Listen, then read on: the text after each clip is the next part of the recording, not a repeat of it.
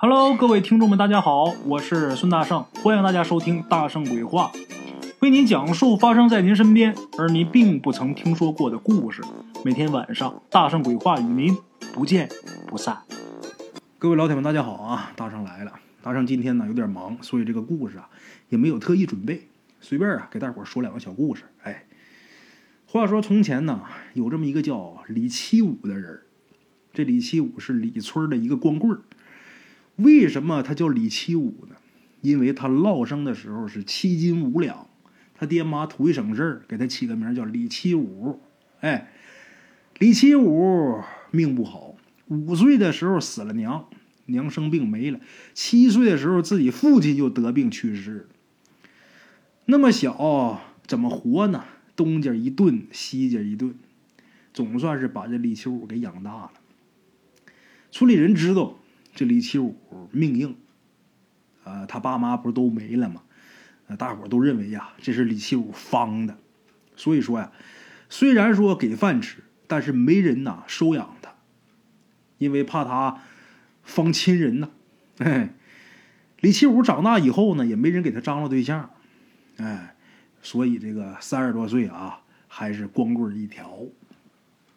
后来李七武啊，也知道自己怎么回事他也认为啊，呃，可能是自己这个命真硬，方死爹娘。你说我真娶媳妇儿了，再把我媳妇儿孩子给呃方了，出点什么事儿，那我还不如不娶，那我不坑人的吗？所以后来呀，这李七武啊，他也不考虑自己的婚事了。嘿，李七武从小是村里人给养大的，所以啊，他很感恩，怀着感恩的心呐，李七武呢。经常帮村里人干活，而且是从来不计报酬。当然，你要是愿意给一点，那更好；不给的话，李七武从来不张嘴要。有的时候呢，自己家地里边活干完了，他主动去帮人干去，人家不找他，他都去。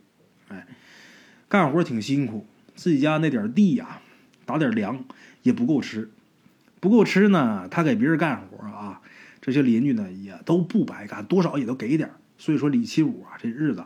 还算是勉强能糊口，哎，话说有这么一天啊，这李七武呢，有这么一个邻居找他给帮忙耕地，帮忙耕地不白耕啊，人家雇他，也给钱给粮。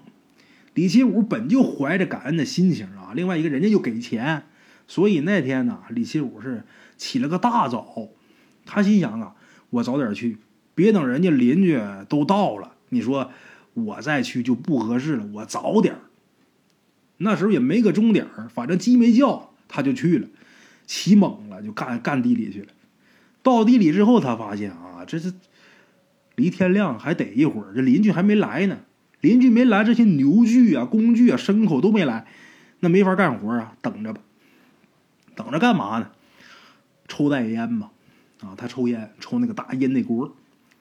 把这烟装好之后啊，他发现自己带的这盒火柴呀。火柴盒里边没有火柴杆就一个盒。哎呀，这怎么弄呢？这抽烟的人啊，有烟没火是最闹心的。大圣，我抽烟我知道，心想这怎么弄啊？回去拿吧，道太远。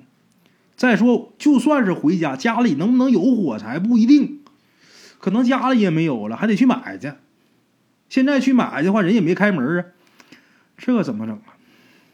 往村里边看看，村里边漆黑一片。谁都没起呢，那会儿鸡还没叫呢，这怎么整？这憋得闹心呐，想抽烟。正在这想，我这烟该怎么弄呢？他忽然间看不远的地方啊，好像有灯光。这李七武一看，哎，这有灯就证明有人没睡呀，我去借个火去吧。过去那个灯啊都是煤油灯，本身就是火，哎，我到那一点就得了。就这么的，李七武啊，朝着这个灯光处啊就走过去了。到那一看，就那么一间小房，哎，屋里边炕、做饭的锅台什么都在这一个屋子。李七武啊，一看这房子挺破败，这窗户门啊有缝，打外边往里边一看能看真主啊。这会儿一看呢，这房间里边有这么一个妙龄姑娘，坐在这个灯下纳鞋底儿呢。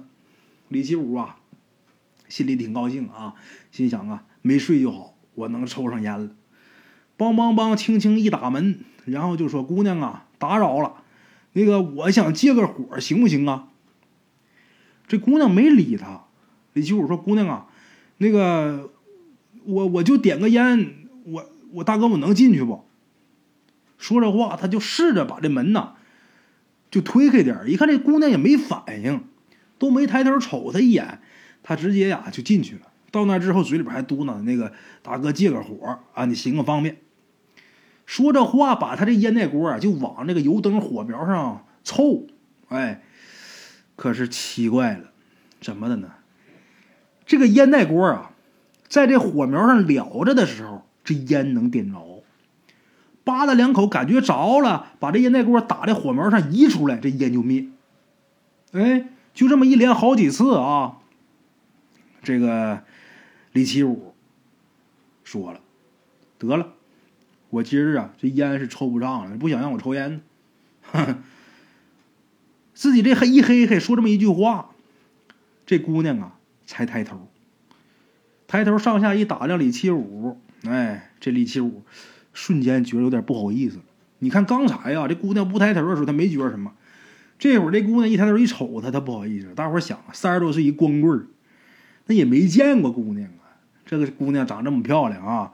现在这孤男寡女，在这个小油灯底下，那李七武瞬间就不好意思，脸通红啊！然后自己赶紧打岔：“呃，那个妹子，你起这么早纳鞋呀？”这姑娘说话了：“啊，准备出嫁的时候给自己穿。”李七武听这姑娘说这么一句话：“哦。”那个，你你你你指定能找个好人家啊！那个，呃，大哥走了。说完之后，转身就要走。这姑娘也没拦他。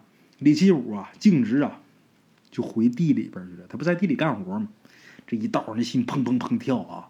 心想这姑娘长得太漂亮啊！等到地里，这邻居还没来呢。李七武这烟也抽不上，得了。在这个草皮子上啊，就躺了一会儿，躺着躺着就睡着了。嘿，在睡梦当中啊，迷迷糊糊的，李七武呢，就看到刚才那个妙龄姑娘打那边走过来了，然后就跟他说：“你呀是个好心人，哎，呃，以后你多做善事啊，你这个苦难呐马上就结束了。你今年呐。”腊八那天中午，你到北边五十里，往北走五十里，有这么一个马庄。这马庄有一个马寡妇，你去他家求亲，会有你的一世姻缘。李奇武说：“哎呀，我这样的还哪有什么姻缘呢？啊！”这时候这姑娘说了：“多行善事，自然就有了。”哎，说完话，这姑娘飘然而去。李七武这时候还想问什么，但是呢，只听得自己耳边啊，那个七武啊，你怎么这么早就来了呀？邻居喊他。哎，这下李七武就醒了。哦，哎，可不嘛，我早就来了。啊，我怕起晚了耽误你事儿啊，赶紧的到地里就开始干活。哎，干了一早上活了，这李七武稀里糊涂的才猛然想起来什么。然后啊，他就往自己去点烟的那方向去看去，就想看那房子嘛。结果往那边一看，傻了，哪有房子？有那么一个孤坟，孤零零就那么一座坟。李七武啊，看见这座坟之后啊，目光就变呆滞，自己就蒙圈了呀。心想：那一早那房子哪儿怎么变坟了呢？就懵了。他这邻居啊，也看出李七武这表情不对了。然后就问他你怎么了？李七武就把早上一这个事儿一五一十的跟他这个邻居就说了。他这邻居听李七武说完之后也挺吃惊的啊，然后就跟李七武说：“那坟呐，埋的是邻村的一个有病过世的这么一个姑娘，还没出嫁呢。”李七武听他邻居这么说，自己心里边就明白了：今天我早上啊。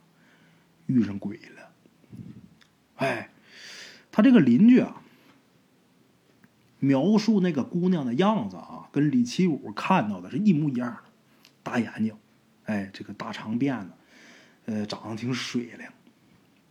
李七武一听，确实是啊，挺漂亮，挺水灵的，大长辫子，啊，大眼睛。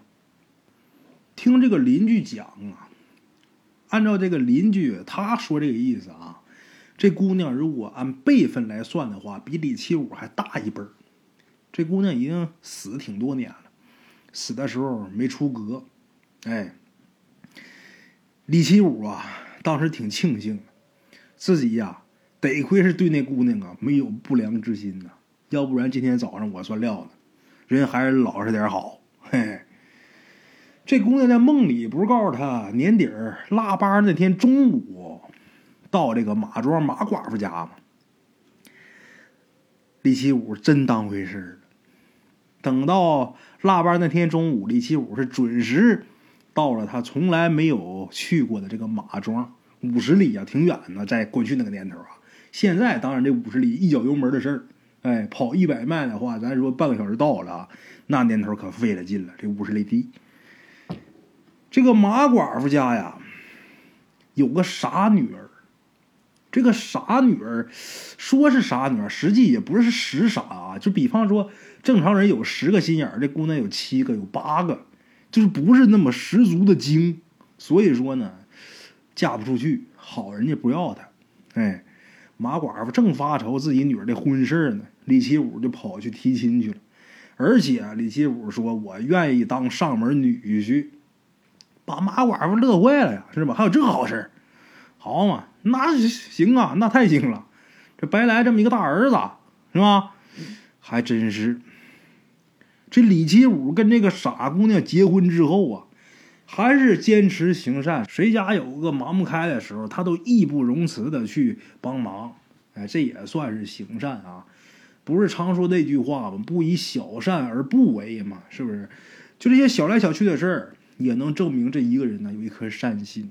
哎，当面临大灾大难的时候，他一样能做出来，呃，惊天动地的善举。从小事看大事儿。哎，李七武跟这个傻姑娘结婚以后，坚持做善事结果呢，奇迹出现了。什么呢？他这傻媳妇儿啊，给他生了一个儿子以后啊，这傻媳妇儿就变聪明了。就这孩子，呃，十月怀胎，瓜熟蒂落，这孩子一落声，哇哇一叫，他媳妇儿就变正常了。比方说以前啊。别人十个心眼儿，他媳妇儿有七个有八个。这回啊，生完这孩子，别人有十个心眼儿，他媳妇儿得有十二个，变得贼精白灵的，也不怎么那么奇怪。而且他俩有的孩子啊，那都个顶个的人尖儿啊，聪明绝顶，而且还都挺善良。随了他爸，有一颗善心，很朴实，很老实。这李七武啊，一直活到九十二岁。他跟这个傻姑娘结婚以后啊，经常去给那个孤女坟啊去烧纸去，去上坟去，几乎是每年都去。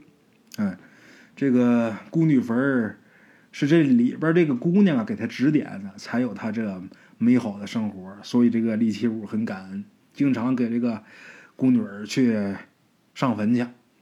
后来呀，这李七武啊，满堂儿孙无疾而终。他这些儿孙、这些儿女啊，个顶个都是人家。哎，你看这李七武，打一落生就不是好命，死爹死娘。结果呢，由于自己有一颗善心啊，算是得了现世报了。人家这一辈子也算是圆满了。啊，好了，各位老铁们，这是大圣啊，给大伙说这么第一个故事啊。一个故事的时间肯定是短，大圣随便再给大伙白话一个啊。以前呢，大圣听说过这么一个故事，这故事挺有意思，也是一个老爷子啊，他听他爹说的，这老爷子听他爹说的，就他爹那辈儿的事儿。他爹具体叫什么我忘了，咱就随便给老爷子咱起一个代称吧啊，张三李四王五赵六啊，咱就这么说。这老爷子年轻时候，呃，家里边经常得打柴呀。过去都得烧柴，我得上山去打柴去。过去的时候打柴呀讲究，成群结队去，最起码你得三个、两个一伙，不能自己上山，因为怕碰上猛兽啊。有这么一天呢，咱就说这老爷子叫张三啊，张三这老爷子跟自己两个好朋友经常一起打柴的，一个李四，一个王五，哎，他们仨人一起结伴上山去打柴，砍了能有一上午的柴火，一人砍了一大抱一大背，这些柴火扛回去烧一个星期没有问题，哎，都挺高兴，但是也真累，干了一上午活。临近中午的时候，天儿也热，一个个的是满身大汗。这仨人就想啊，这山下呢有条河，咱们呢扛着柴火下去，到河边咱先洗个澡，洗完澡凉快凉快，背柴火再回家。哎，就这么的，仨人直奔这条河。等到这河边，把柴火一扔啊，那一个一个都等不及了，衣服脱了就往那个河里边蹦。反正周围也没女的啊，哎，脱光屁股就往里跳。等跳下去之后啊，这仨人就傻了，怎么了呢？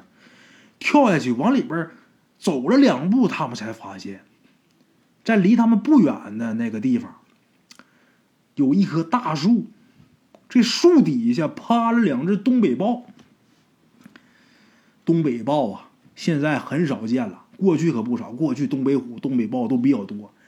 咱们东北过去这个房子啊，它都是一家挨一挨一家就连着盖的，中间没有缝我小时候我爷给我讲的，我爷说为什么没有缝就是防止这个狼啊、老虎啊下来呀吃人。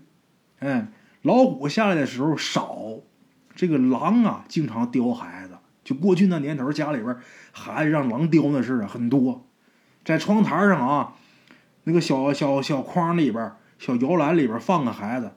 你一扭头的功夫，那狼炸起来之后叼着孩子就跑，真有那事儿啊！过去，所以说过去那房子盖的一家跟一家啊，都紧挨紧紧贴着，就中间房子跟房子、墙跟墙中间没缝，就怕有这东西打后边山下来之后到院里边来叼孩子。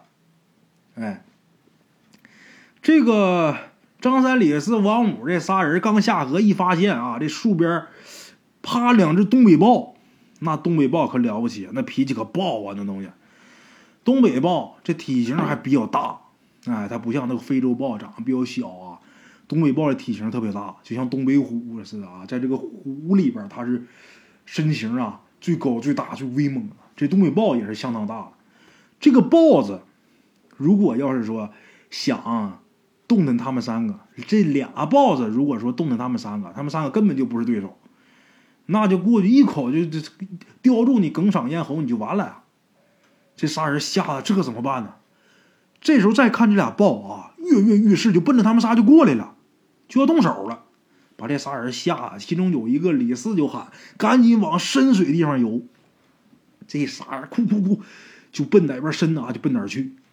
等这个水呀没到自己胸脯的时候，仨人不动了。这管水就是最深的了。过去那个河，它水没有什么太深的地方，因为不像现在你采沙子挖坑啊，大沙坑挖多深。过去没有，那河本身就不是什么大河，没胸脯就算是够深的了。这仨人在那站着，吓坏了。这俩豹子就往这个河里边来，就奔他们过来。结果走走走，走到水深地方啊，这豹子就不动弹了，想往里进，他想往里进，但是试一下，感觉这水太深了，就不往里边来了。哎。这仨人啊，算是暂时的这心算放下了。可是过了一会儿，这仨人心又提起来了，咋的？他俩仨发现啊，这俩豹子虽然说不过来，但这俩豹子也不走，就在这个岸边来回徘徊。哎呀，把这仨人愁的呀，在这守着。你说这玩意儿，我们如果说过去，这个豹子啊，我们如果说从深水的地方出去，这豹子一口就给我咬死了。我们不出去，在这站站到什么时候？不饿死也冻死了，晚上在这拔一宿也拔死了呀！这怎么整？愁坏了！一直等到日落西山，都晚上了，这俩豹子还不走。这仨人在水里都快泡芙呢了啊！这怎么弄？废了！心想，肯定得死啊！怎么也是个死！其中有一个呀，就想往河对岸跑，但是想想自己又退回来，为什么？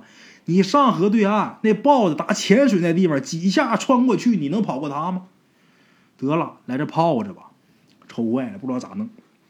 正在这时候啊，这仨人就看见打这个豹子的后边就来了一个什么东西，一开始没看清，两个小绿眼睛在月光底下。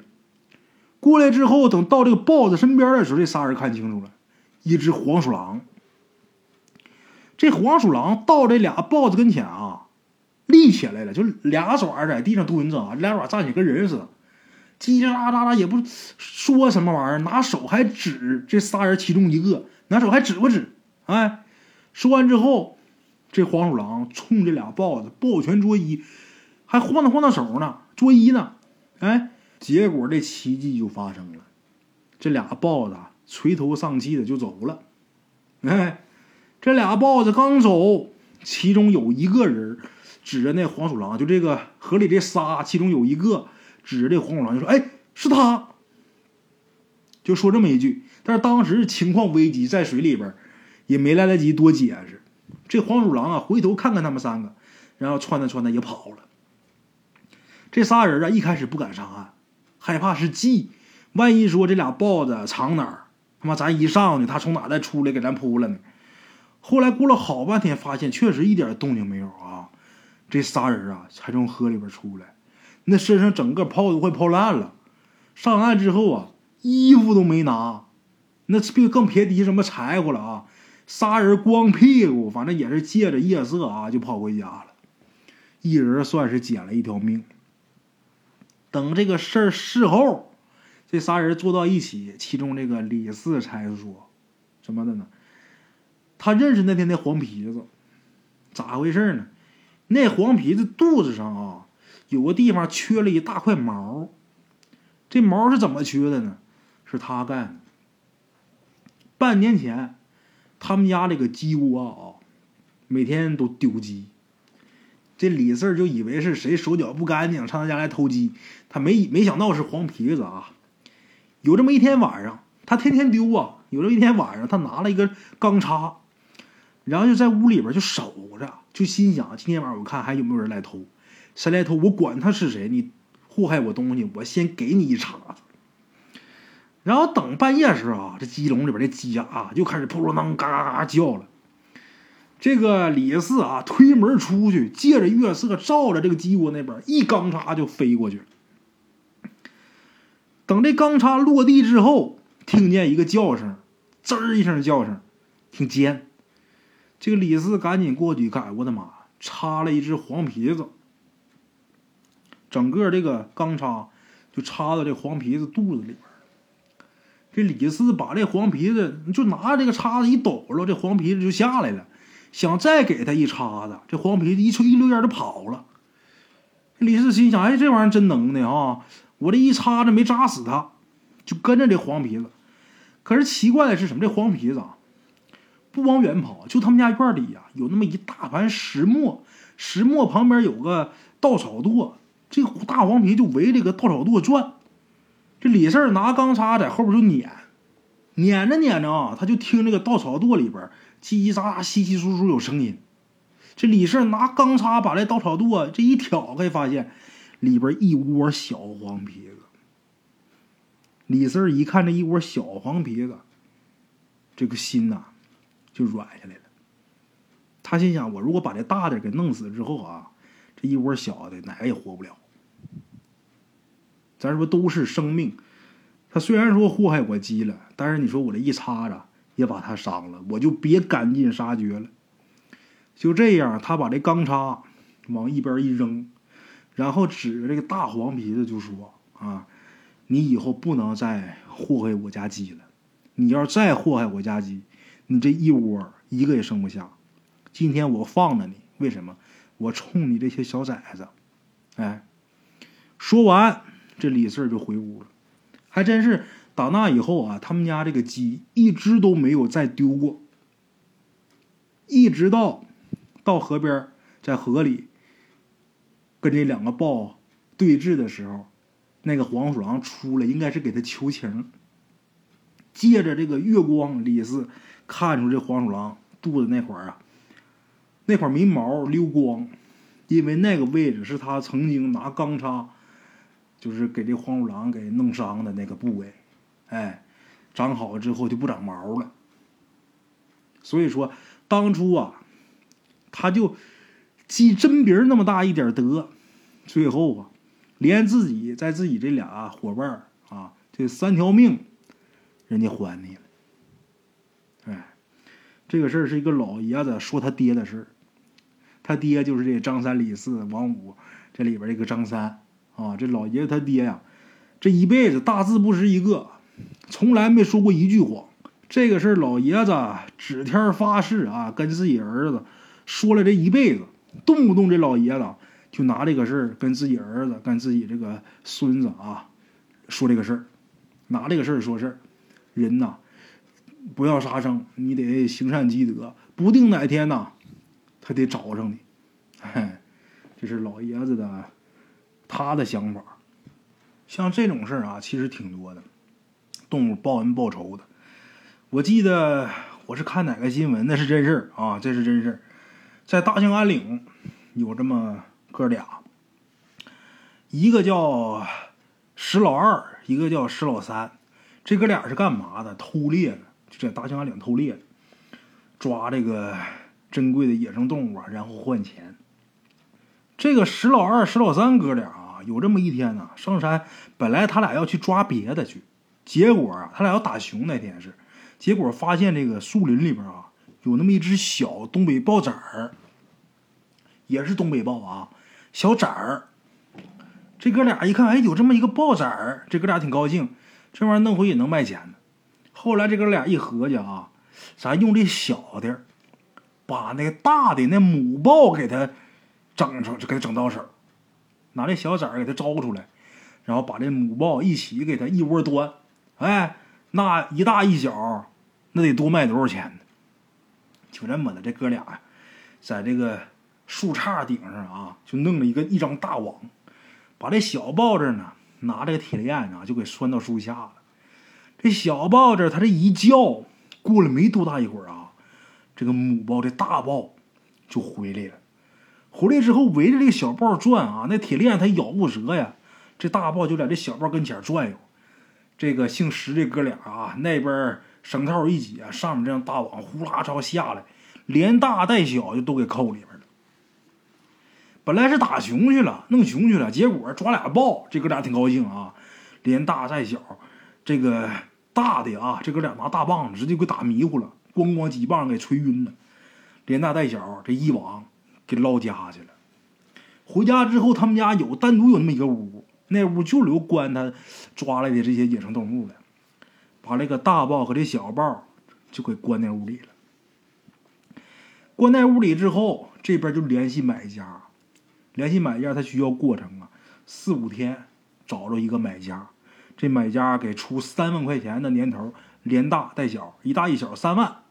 这石老二、石老三挺高兴，挺开心啊。可是可有一点，就找买家这四五天这个期间呢，这个豹子啊。没吃东西，这个母豹，那个大豹，一口食没吃，水都不喝。这个小豹啊，头一天也不吃，第二天饿的不行了。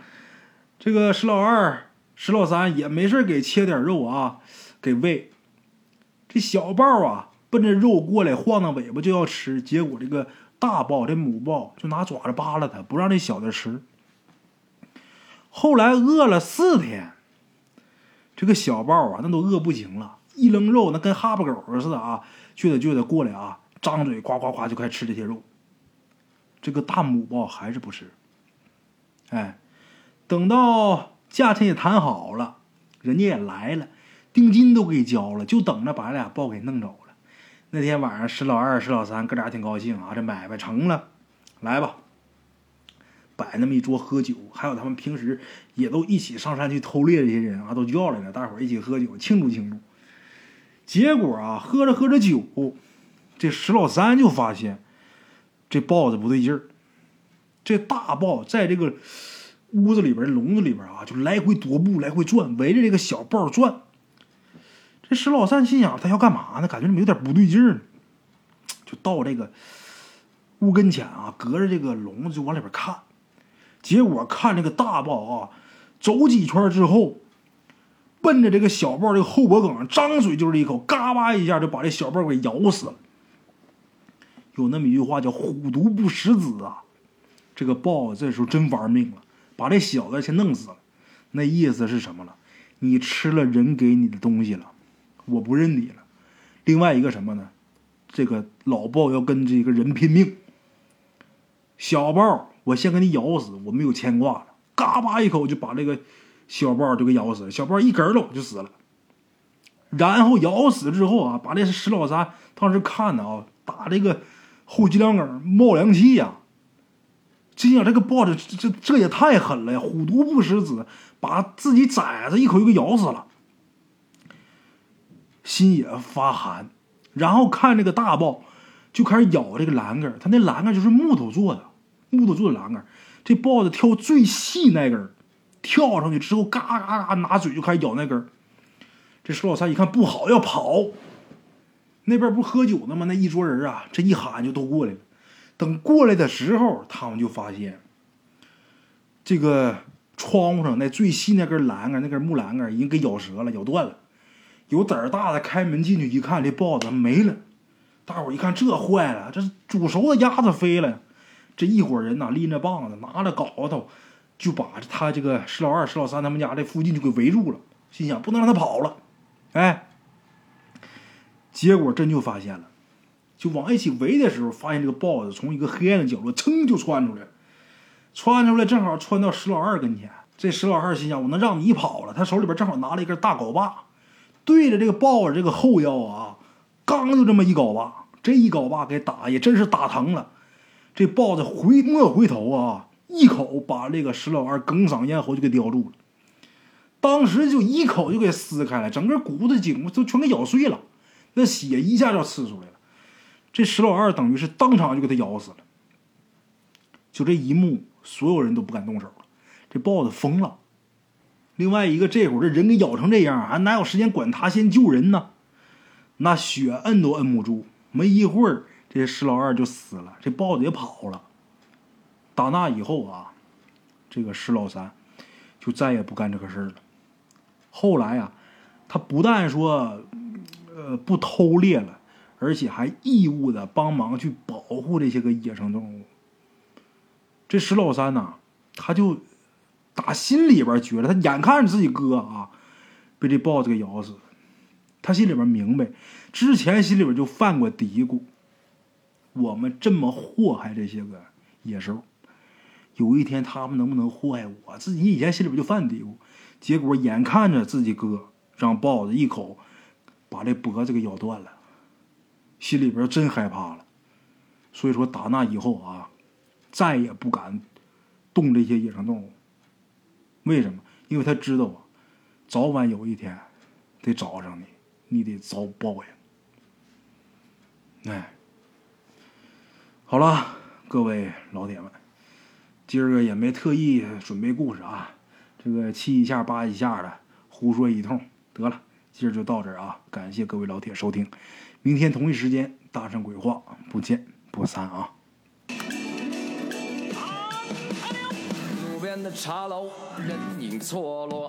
用声音细说神鬼妖狐，用音频启迪人生。欢迎收听《大圣鬼话》。Hello，大家好，我是主播孙宇，吃完了饭，然后就回到自己的课室上。喜马拉雅、百度搜索“大圣鬼话”，跟孙宇、孙大圣一起探索另一个世界。那天山女子独守空城，感谢鬼友们，感谢鬼友们，感谢鬼友们一路陪伴。大圣鬼话，见字如面。欲知后事如何，且听我下回分说。